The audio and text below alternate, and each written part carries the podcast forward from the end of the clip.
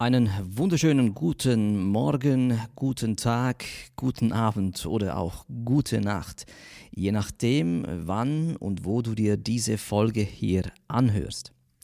Nun, wenn du auf meine Webseite gehst, ähm, da findest du gleich zuvorderst diesen Satz. Jeder Tag ist ein Auftritt, bei dem es gilt, Menschen für sich zu gewinnen. Und darunter steht dann Kommunikation für Leaders und Experten besseres Rollenbewusstsein, überzeugende Kommunikation, stärkere Präsenz.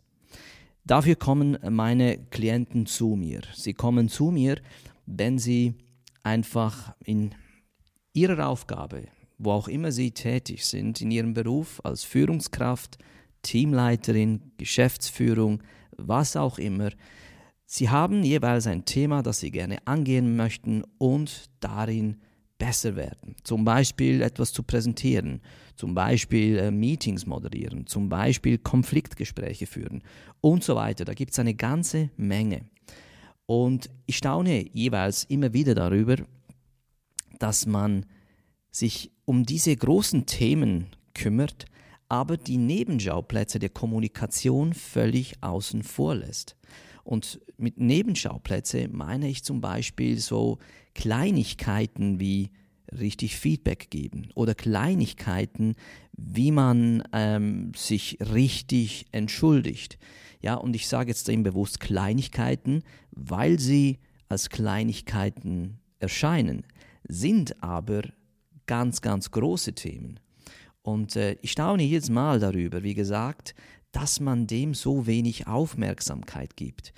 Ähm, es zeichnet sich immer wieder das Bild ab, so quasi, ja, wenn ich dann vor Leute stehen kann und gut präsentieren kann, kann ich dann auch so etwas wie mich entschuldigen oder ich kann auch so etwas wie richtig Feedback geben. Meine Erfahrung ist eben, dass das nicht zutrifft. Und äh, gerade deswegen möchte ich einen solcher kleinen Nebenschauplätze, nämlich wie man sich richtig entschuldigt, heute zum Thema dieser Podcast-Folge machen.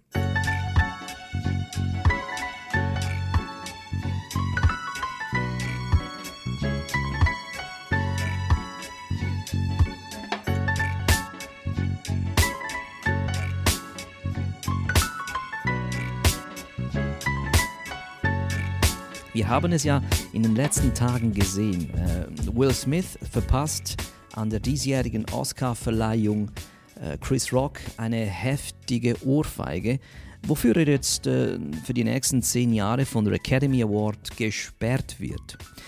Will Smith hat sich bereits äh, in aller Form und auch öffentlich entschuldigt bei Chris Rock, bei den Fans, bei allen, die das miterlebt haben. Und ähm, er hat das, wie gesagt, öffentlich gemacht. Und nun haben wir auch mitbekommen, äh, die Familienministerin, die Frau Anne Spiegel, muss zurücktreten und auch sie hat bei ihrer Rücktrittserklärung versucht, sich zu entschuldigen. Und die Betonung liegt auf dem Wort versucht, weil, ja, wenn man sich das angeschaut hat, war man nicht ganz von dieser Performance überzeugt. Nun gut, diese zwei Beispiele, Will Smith und die Anne Spiegel, das sind zwei völlig unterschiedliche Geschichten mit äh, einem völlig unterschiedlichen Hintergrund, aber sie sind sich in dem Sinne gleich, dass es sich in diesem Fall um öffentliche Personen handelt und äh, dass sie sich in der Öffentlichkeit entschuldigen mussten. Und es ist nun mal so, Entschuldigungen gehören zu den schwierigsten Kommunikationssituationen überhaupt. Das muss man geschult haben, das muss man trainiert haben. Jeder, der schon mal in seinem intimen, familiären Kreis, Freundeskreis eine ernst gemeinte Entschuldigung adressiert hat, weiß, wie das emotional herausfordernd sein kann. Ja, weil man will ja, dass die Gegenseite einem verzeiht. Das ist ja ähm, eines der Ziele mit der Entschuldigung. Und man hat auch Angst, berechtigte Angst, dass man dann in diesem Moment unglaubwürdig wirkt. Man hofft also darauf, dass diese Entschuldigung akzeptiert wird. Man ist von der anderen Seite, wenn man so will, abhängig. Und ähm, weil das so wichtig ist, wie gesagt, äh, möchte ich dir fünf Elemente teilen, die eine besonders wirksame, professionelle und auch reife Entschuldigung beinhalten. Und ich starte doch gleich mal mit dem ersten Gedanken, wobei nein, lass mich kurz noch ähm, hier ein bisschen Kontext schaffen. Ja? Ähm, man kann grundsätzlich diese fünf Elemente für jegliche Form von Entschuldigungen verwenden. Aber wir müssen natürlich schon äh, uns klar machen, dass jemand, der in der Öffentlichkeit steht, ganz viele Erwartungen beliefern muss. Äh, wohingegen jemand, der das in einem intimeren Kreis macht, ähm, seine Entschuldigung sehr spezifisch adressieren kann an den Menschen, äh, worauf sich diese Entschuldigung äh, ja, eben adressiert. Also da gibt es schon noch Feinheiten, die man berücksichtigen sollte, auch von der Sprache her. Aber ich habe diese fünf Elemente so angeordnet, dass sie wirklich für jeglichen Fall anwendbar sind.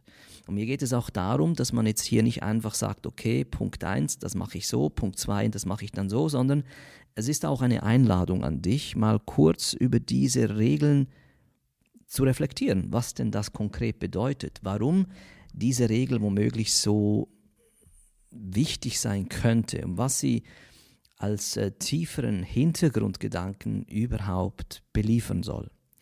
Also, dann beginnen wir doch mal mit dem absolut ersten und wichtigsten. Wenn du dich bei jemandem entschuldigst, ja, dann benutze immer Ich-Formulierungen. Ich-Formulierungen sind sehr wichtig, weil sich entschuldigen im Grunde genommen bedeutet, dass man die volle Verantwortung für etwas übernimmt. Und wenn man das Wort Ich da reinbringt, also Wörter wie mein, mich, mir, ich, das sind alles Wörter in der ersten Person, die eben darauf hindeuten, dass die Person, die jetzt die Entschuldigung adressiert, bereit ist, diese Verantwortung zu übernehmen. Denn überleg mal, wenn ich zu dir sagen würde, etwas wie, ja, hm, sorry, dass deine Gefühle verletzt wurden, oder ich sage dir, sorry, dass du so wütend wurdest. Ja, also das heißt, ohne dass ich diese erste Person mit reinbringe, dann sind diese Sätze ziemlich harmlos, wirkungslos. Äh, und ich würde sie auch unbedingt vermeiden wollen, denn wenn ich solche halbherzige Formulierungen äh, anwende, dann bringe ich ja damit zum Ausdruck, das Ganze hat nichts mit mir zu tun, dass deine Gefühle verletzt wurden. Es ist also von daher doch viel besser, wenn man dann so etwas sagt wie, entschuldige, dass ich deine Gefühle verletzt habe. Es gibt hierzu auch Studien, die äh, klar zeigen, dass eine Person viel eher bereit ist, eine Entschuldigung anzunehmen, wenn das Gegenüber die volle Verantwortung übernimmt. Aber eben, das erkenne ich nur dann, wenn die Person auch in der Ich-Form spricht.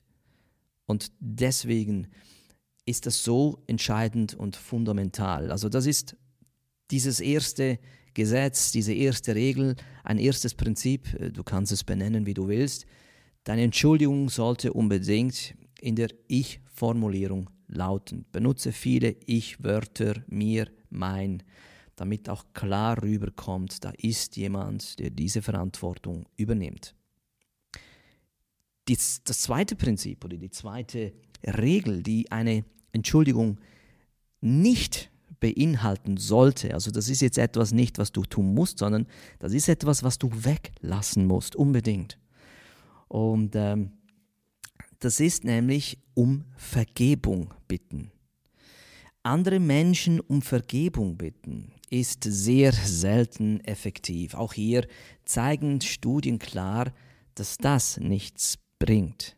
Diese Mühe, die kannst du dir sparen.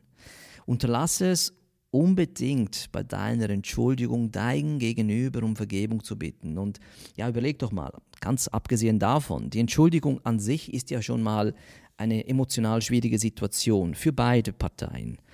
Ähm, und wenn du jetzt dein Gegenüber auch noch äh, um Vergebung bittest, dann ähm, machst du diesen Menschen unfreiwillig zum Richter einer Situation, die er oder sie sich ohnehin gar nicht herbeigewünscht hat. Also das heißt, dein Gegenüber ist damit doppelt gestraft, weil zum einen mal ist die Geschichte da, wofür man sich entschuldigen muss, und zum anderen muss jetzt diese Person dir auch noch eine Absolution erteilen. Und das sollte man tunlichst vermeiden, weil niemand verteilt gerne eine Absolution. Also unterlass es, um Vergebung zu bitten. Tu das nicht. Das ist nicht sehr hilfreich. Und schon kommen wir zum dritten Punkt. Und das ist der Punkt, wo ich ein bisschen äh, tiefer eintauchen möchte, weil der so einfach gesagt ist, aber viel, viel schwieriger umzusetzen ist. Und ähm, der dritte Punkt lautet, rechtfertige dich nicht. Und das sagt sich, wie gesagt, so einfach. Wir wissen alle, wie schmal der Grad zwischen einer begründeten Erklärung und einer Rechtfertigung ist. Sich zu rechtfertigen ist ja ein natürlicher Reflex, der ist sehr schnell da, dieser Reflex. Und die Betonung auf Reflex äh, heißt auch, ein Reflex ist etwas, das man nur sehr schwer kontrollieren kann. Aber es ist leider auch ein ziemlich idiotischer Reflex. Warum? Weil natürlich eine Rechtfertigung gleichzeitig auch eine Verneinung der Entschuldigung ist. Ja, überleg mal, wir fertigen damit das Recht, dass wir nicht anders konnten in der betreffenden Situation. Und äh, damit ist natürlich die Entschuldigung auch gleich nichts mehr wert.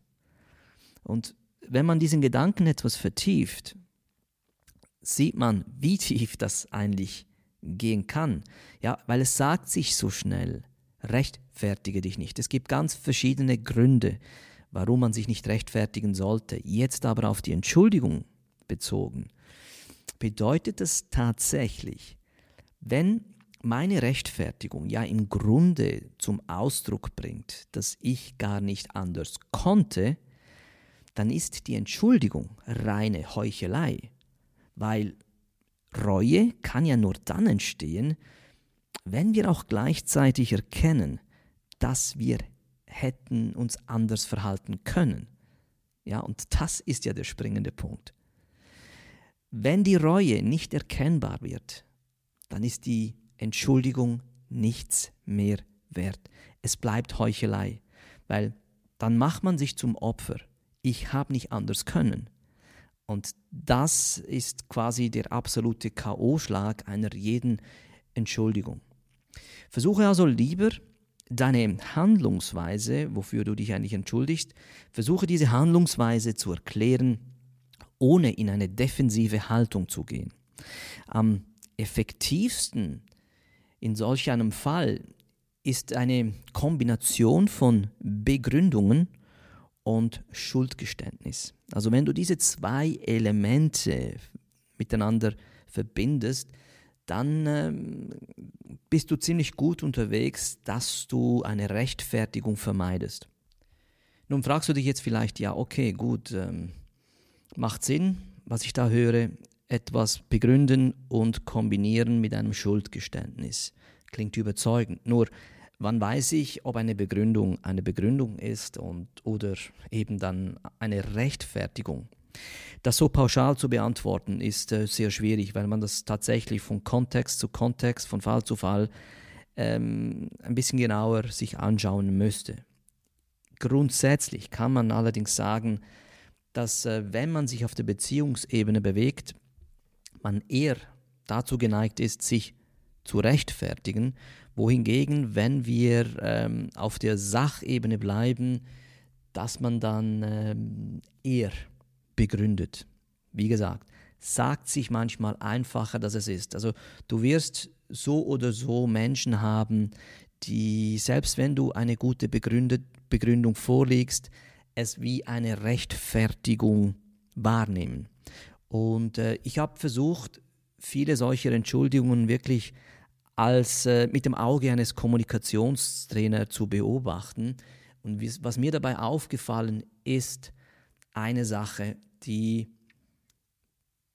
so einfach sie ist, darüber entscheiden kann, ob etwas eher als Rechtfertigung wahrgenommen wird oder als Begründung.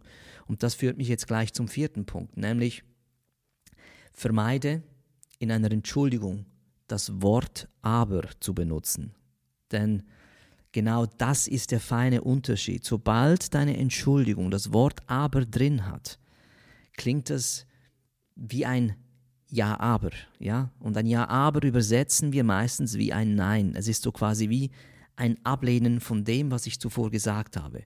Du hast zwar etwas begründet und dann kommt dieses Aber. Und das ist so enorm wichtig. Eine Entschuldigung, in der das Wort aber vorkommt, wird fast nie als Entschuldigung wahrgenommen, sondern vielmehr äh, als Ausrede. Und daher geht meine Einladung an dich, unterlasse das Wort aber, unterlasse es, dieses Wort zu benutzen. Und ähm, das gilt natürlich insbesondere, wenn dir an dieser Entschuldigung tatsächlich auch etwas liegt. Und davon gehe ich ja aus. Ja. Ähm, dieses Wort kommt sehr harmlos daher. Und ich kann es nicht genug betonen wenn man dieses Wort falsch platziert, kann es das ganze Konstrukt kaputt machen. Es entschärft, was zuvor gesagt wurde. Und äh, das ist manchmal schwierig, wenn man eine Entschuldigung nicht klar vorbereitet hat. Wenn man das Gefühl hat, man kann eine Entschuldigung einfach aus dem Stegreif liefern. Und ähm, da muss man wirklich aufpassen, dass man dieses Wort am besten gar nichts äh, benutzt. Und dann der letzte Punkt. Der letzte Punkt, der lautet, ändere dich. Ja, weil selbst die ehrlichste Entschuldigung ist absolut wertlos, wenn du den gleichen Fehler wiederholst. Und hier möchte ich auf eine, ein Detail aufmerksam machen, das enorm wichtig ist. Nämlich, um Entschuldigung zu bitten. Ja, das ist in erster Linie eine Verpflichtung.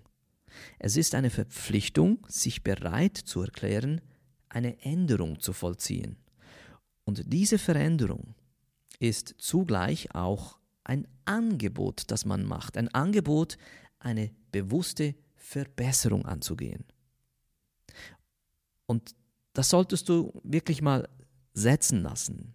Lass mich dir das wiederholen. Eine Entschuldigung ist in erster Linie eine Verpflichtung, sich ändern zu wollen und ein gleichzeitiges Angebot, sich bewusst zu verbessern. Wenn deine Entschuldigung diesen Punkt missachtet, so wird deine Entschuldigung nicht wirklich ernst genommen. Also versuche am Schluss deiner Entschuldigung einen Satz reinzubringen. Das kann etwas Kleines sein, auf jeden Fall etwas, das deinem Gegenüber zeigt, ähm, dass du diese Bereitschaft hast, dich zu ändern. Du kannst ähm, einen Maßnahmenkatalog vorliefern. Du kannst äh, zeigen, wie du es äh, verhindern wirst, dass das wieder passiert. Eben, je nach Situation. Das ist jetzt schwierig pauschal zu sagen. Äh, bei Will Smith zum Beispiel äh, hat er in seinem Statement geschrieben, I am a work in progress, was so viel heißt, ich arbeite an mir. Ja? Schon nur dieser kleine Satz hilft den Leuten zu zeigen, hey, auch ich bin nur ein Mensch, ich mache Fehler, aber ich, ich arbeite jetzt an mir. Also achte auch auf diesen letzten Punkt. Und diese fünf Punkte, lass mich dir die kurz nochmals zusammenfassen. Diese fünf Punkte sind wirklich diese fünf Elemente, die ich immer wieder bei sehr, sehr konstruktiven, erfolgreichen und äh, ernst gemeinten Entschuldigungen beobachtet habe. Sowohl bei Menschen, die in der Öffentlichkeit stehen, wie auch äh, in einem eher intimeren Kreis. Und ich lade dich dazu ein, diese fünf Punkte einfach für dich mal zu prüfen, ob du das findest, was ich hier mit dir habe äh, versucht zu teilen. Fassen wir nochmals zusammen, wie gesagt. Äh, wenn du andere Menschen also unbedingt äh, dich bei denen, ähm, ja, dich entschuldigst. Achte also zuerst mal darauf, dass du Ich-Formulierungen verwendest. Und Ich-Formulierungen sind deswegen so entscheidend wichtig, weil sie deinem Gegenüber zeigen, dass du auch Verantwortung übernehmen willst. Zweitens, unterlasse es, um Vergebung zu bitten. Ja? Bitte dein Gegenüber nicht um Vergebung.